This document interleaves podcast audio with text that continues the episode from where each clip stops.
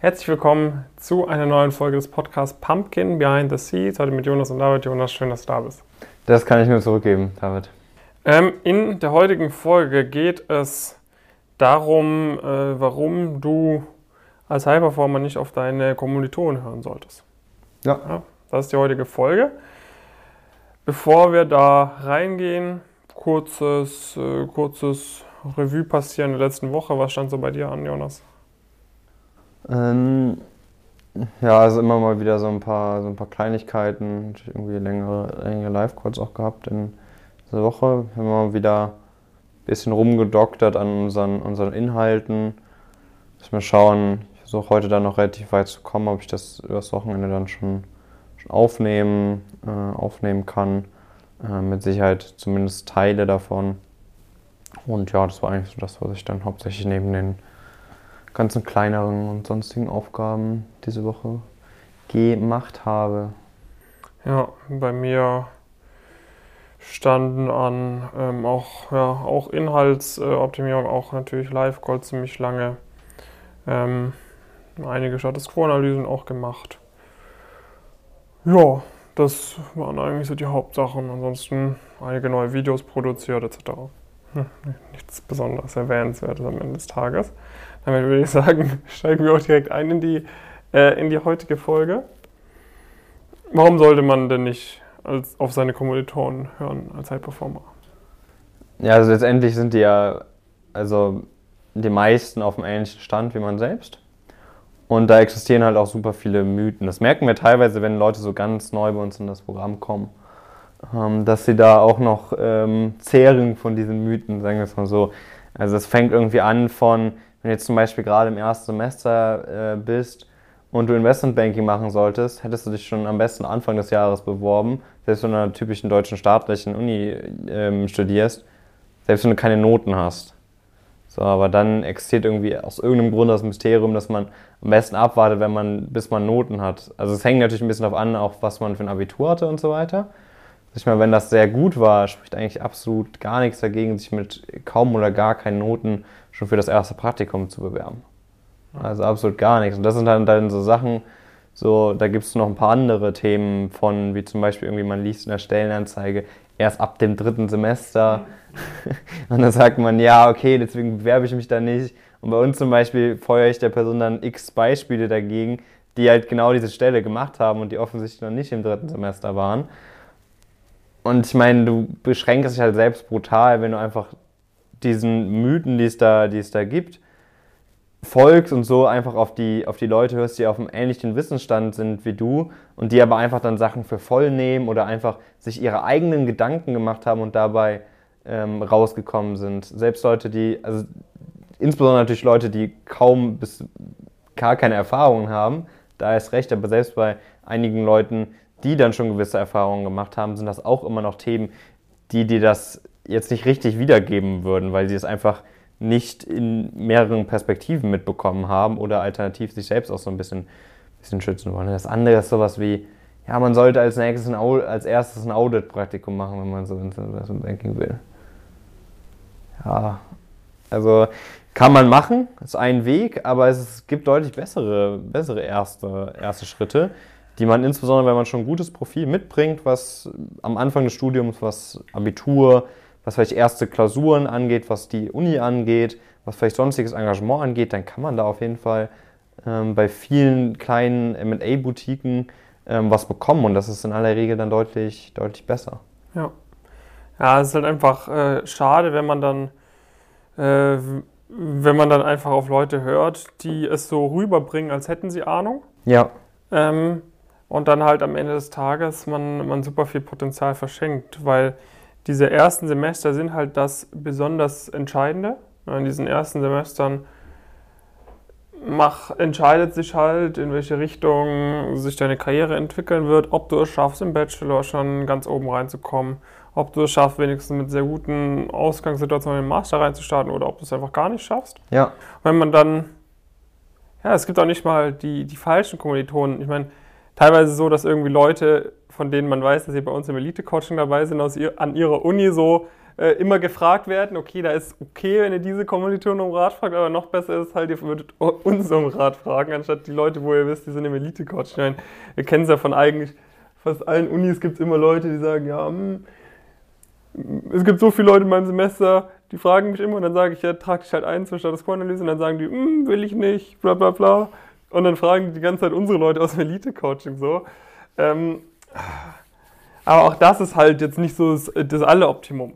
Nee, auf jeden Fall, auf jeden Fall nicht. Also ich habe gerade nochmal noch mal geschaut, weil wir hatten vorher so ein paar, paar weitere Punkte genannt. Ne? Da gibt es irgendwie, ja, komm doch erstmal im Studium an, schau mal, dass du, fokussier dich erstmal auf deine ersten Klausuren. Noten sind so Noten sind erstmal. Praktikum kannst du später immer noch machen, genau. aber der Bachelor, den hast du für dein ganzes Leben.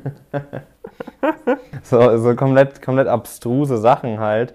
Weil, also, klar, natürlich ist es, kommt man in ein neues Umfeld und man muss sich auch erstmal daran gewöhnen, wie man in der Uni lernt und so weiter. Aber es ist halt alles eine Frage, wie schnell man sich das aneignen kann. Und das ist jetzt nicht so, dass man jetzt pauschal das erste Jahr vom Studium irgendwie sich nicht mit Praktika auseinandersetzen sollte oder sonst irgendwas. Weil also wenn du wirklich Gas geben willst, wenn du wirklich deine, deine Ziele auch im guten Tempo erreichst, wenn du nicht einfach unnötig Zeit verschwenden willst, dann ähm, solltest du idealerweise so schnell auch einen Modus operandi irgendwie finden in der Uni, dass, äh, dass, das, dass das hinhaut. Oder was anderes, was ich irgendwie, was ich auch schon mal gehört habe, irgendwie dann, ja, man kann ja auch irgendwie erst ab dem Semester überhaupt ein Praktikum machen. Davor will einen ja irgendwie auch keiner oder sowas. Ähm, oder nach dem zweiten Semester oder nach dem ersten Semester kann man ja gar kein Praktikum machen und sowas. Das sind alles Sachen, man weiß, ich frage mich immer, wo die Leute diese Gewissheit, also wie so Leute diese Gewissheit haben, dass sie da andere das, das mitteilen möchten. ähm, da sind ja manche Menschen einfach ein bisschen, ein bisschen sonderbar, aber ich kann ja auf jeden Fall sagen, das ist auch kompletter Quatsch. Also es ist locker möglich, ein gutes, wirklich gutes Praktikum nach dem, nach dem insbesondere zweiten Semester, aber auch schon nach dem ersten Semester kann man relevante Vorerfahrungen ähm, sammeln. Ähm, und ja, es ist einfach, äh, einfach schade, wenn du praktisch diese hohen Ziele hast ähm, und dann dich aber mit Leuten, Leuten unterhältst, die einfach letztendlich so wie Steine im Weg irgendwie auf dem, auf dem Weg zu den, zu den Zielen sind. Und nicht nur Kieselsteine, sondern so richtig dicke Steine. Ja. Also ich, ich meine, du kann, kannst du gegenfahren und vielleicht kannst du danach noch weiterfahren so. Aber. Aber. Ist halt viel langsamer dann direkt unterwegs. Ja. Und man muss halt diesen Stein ausweichen. Ja, man, und ist halt auch so ein Ding, so ja, äh, in den YouTube-Kommentaren so, ja, Pumpkin voll unnötig, fragt einfach eure Kommilitonen aus höheren Semestern, das kriegt man ohne Probleme hin, so come on come on, so. Äh, wer das ernsthaft behauptet, so. da habt ihr dann irgendwo einen mal kennengelernt, der es irgendwo ganz oben reingeschafft hat und dann ja. wird der bombardiert von fünf Jahrgängen mit Fragen äh, und dann, äh, dann antwortet er jedem das Gleiche und du weißt aber auch nicht mal, hat er es jetzt geschafft, weil er die Schritte so und so gemacht hat oder hat er es geschafft, obwohl er die Schritte so und so gemacht hat. Und dann machst du irgendwas, was komplett falsch geht und der kann deine Situation auch gar nicht einschätzen. Also das sind halt alles so viel, so viel, so viel Irrglauben, was dann auch immer in den Kommentaren verbreitet wird und ich will gar nicht wissen, was, was sonst dann in irgendwelchen, was weiß ich, Uni, erst die WhatsApp-Gruppen und so weiter für, für Halbwahrheiten dann und Tipps umhergeworfen wird. Also da wirklich die, die Klappen links und rechts aufsetzen und nicht, nicht auf Leute hören, die, die offensichtlich nicht so wirklich viel Ahnung haben von den Sachen, die sie machen. Ja, und also manchmal ist es ja auch nicht direkt offensichtlich, aber in aller Regel ist das, glaube ich, kann man schon fast als pauschale Regel formulieren, dass mindestens die Leute, die in ähnlichen Semester sind wie du, dass du auf, auf die vermutlich vermutlich wenig Mehrwert draus, draus ziehen kannst. Es gibt immer Ausnahmen. Genau, es gibt immer Aus, Ausnahmen natürlich. Ähm, und, äh, aber die musst du halt erkennen. Genau, und auch wichtig, äh, auch wichtig, ne, jetzt, wir wollen jetzt nicht Leute schlecht reden, die Tipps geben. Das sind ja auch immer, können ja auch sehr gut gemeinte Tipps sein. Das kann gut gemeint sein. Es kann gut gemeint sein, aber gut gemeint heißt halt nicht, dass sich das auch zu deinem Ergebnis führt. Genau, also mit Sicherheit, ich meine, eine Person, die will dir helfen mit dem. Genau, und von 20 Tipps kann ja, können ja echt drei gute dabei sein, aber 17 sind halt Schrott. Und wenn du 17 mal Schrottentscheidungen triffst und drei gute Entscheidungen, dann ist dein Ergebnis immer noch ziemlich Schrott. ja. Ja, und das ist halt wirklich das, was wirklich was, was wir irgendwie dann dann oft, oft merken und wo Leute dann, wie gesagt, auch teilweise unseren Prozess durchlaufen sind, obwohl wir denen da ja auch, wo wir ja auch schon im Rahmen der Status Quo-Analyse und so viele, viele Insights mit auf dem, auf dem Weg geben, auch angepasst an die individuelle Situation, kommen dann immer wieder trotzdem Leute ins Coaching, die dann irgendwie sagen, ich habe die und die Stellenanzeige gelesen, da steht, ich kann mich erst am dritten Semester bewerben. Ähm, die Frage kommt irgendwie so einigermaßen regelmäßig und ich beantworte es immer, immer gleich, dass man das einfach, einfach ignorieren soll. Aber jetzt muss man mal überlegen, praktisch, wenn wenn die Leute das schon machen, die auch den Prozess mit uns durchlaufen sind, die auch schon erst Inhalte sich angeschaut haben, ähm, was ist dann erst mit Leuten, die praktisch nicht diesen Filter haben, die auch nicht diese Informationsmöglichkeiten haben. Und wenn du praktisch einfach so diesen, diesen, wie gesagt, gut gemeinten Tipps irgendwie folgst, die dir Leute geben, die auf einem ähnlichen Niveau sind oder die sage ich mal, einmalige Erfahrungen gemacht haben mit ihrem eigenen Leben im Prinzip, die auch kein Netzwerk haben in dem, in dem Bereich von Leuten, die ähnliche Schritte dann, äh, dann gegangen sind und die ähnlich erfolgreich gegangen sind und ähnlich schnell gegangen sind, dann bei aller Liebe wird dir das vermutlich nicht so viel helfen, dein, dein Ziel schnellstmöglich zu erreichen, wenn das dein, dein Anspruch ist. Aber das haben wir ja im Videotitel auch entsprechend, ja. entsprechend formuliert. Ne? Ja. Was sind sonst noch so ich, ich Misconceptions, die immer ver, verbreitet werden. Ja, nee, ich glaube, das waren eigentlich so die, ähm, äh, äh, so die, so die wichtigsten, die ich mir zumindest vorher mal so ein bisschen aufgeschrieben habe. Also so dieses Ding irgendwie erst im Studium ankommen, ähm, also einfach warten mit Bewerbungen, bis man irgendwie gewisse Reifegrad, wann auch immer der erfolgen soll, hat. Dann irgendwie, dass man so in den ersten beiden Semestern zum Beispiel gar kein Praktikum bekommt, dass Stellenanzeigen so voll, voll, voll wichtig sind ähm, und dass man da voll viel Wert drauf legen soll, wenn da beispielsweise eine Semesterzahl, äh, Semesterzahl draufsteht. Dass es voll easy sein, in die Bereiche reinzukommen. das ist vielleicht auch ja. noch so eine Misconception. Ja, gut, das sagen vielleicht auch manche. Ähm, keine Ahnung, wie die dann zu den, den Conclusio oder zu der, der Lösung irgendwie kommen. Ähm, das ist ja auch unser Video die Tage und ich mal, so diese 3% sind halt auch einfach richtig ähm, der Leute, die es irgendwie da rein, da rein schaffen. Also es gibt natürlich Unterschiede, mal ist es vielleicht 1%, mal ist es 5%, aber letztendlich in diese Bereiche kommen die Leute, die sich überhaupt trauen, sich zu bewerben, das ist ja auch nochmal ein wichtiger Punkt, von denen bekommen 1 bis 5% irgendwie dann am Ende das Angebot. Und das ist sehr, sehr überschaubar. Also ich glaube, da gibt es äh, viele Sachen, deutlich bessere Wahrscheinlichkeiten haben. Ähm, vor allen Dingen, wenn man halt praktisch den, die Selbstselektion schon rausrechnet, dann ist es halt ja noch, noch viel extremer. Ne? Es gibt ja viele Leute, die trauen sich dann gar nicht erst, sich zu bewerben oder bewerben sich zu Recht auch, äh, auch nicht dann. Ja. Ja, also und wenn du da mal für dich eine kompetente äh, Einschätzung haben möchtest, wo du weißt, okay, da kann ich mich wirklich drauf verlassen. Ich denke mal, das haben wir inzwischen, wenn du hier äh, regelmäßig reinhörst, äh, dich auf unserer Webseite umschaust etc., da würde das vermutlich auch, würde ich mal sagen, klar sein, ja. dass du da bei uns äh, in, ähm, beim richtigen Ansprechpartner bist. Dann bewirb dich gerne für die kostenfreie Status Quo-Analyse auf uns auf unserer Website auf pumpkincurious.com. Füllst du einfach kurz unser Bewerbungsformular aus. Haben wir schon mal die Informationen, die wir brauchen, grob über dein Abi, bisherige Praktika, Studium etc was da so alles wichtig für ist, über deine Ziele. Dann machen wir immer ein kurzes Vorgespräch mit dir aus, wo wir einfach nochmal abklären, okay, wie motiviert bist du da wirklich dahinter, passt auch wirklich mit den Zielen.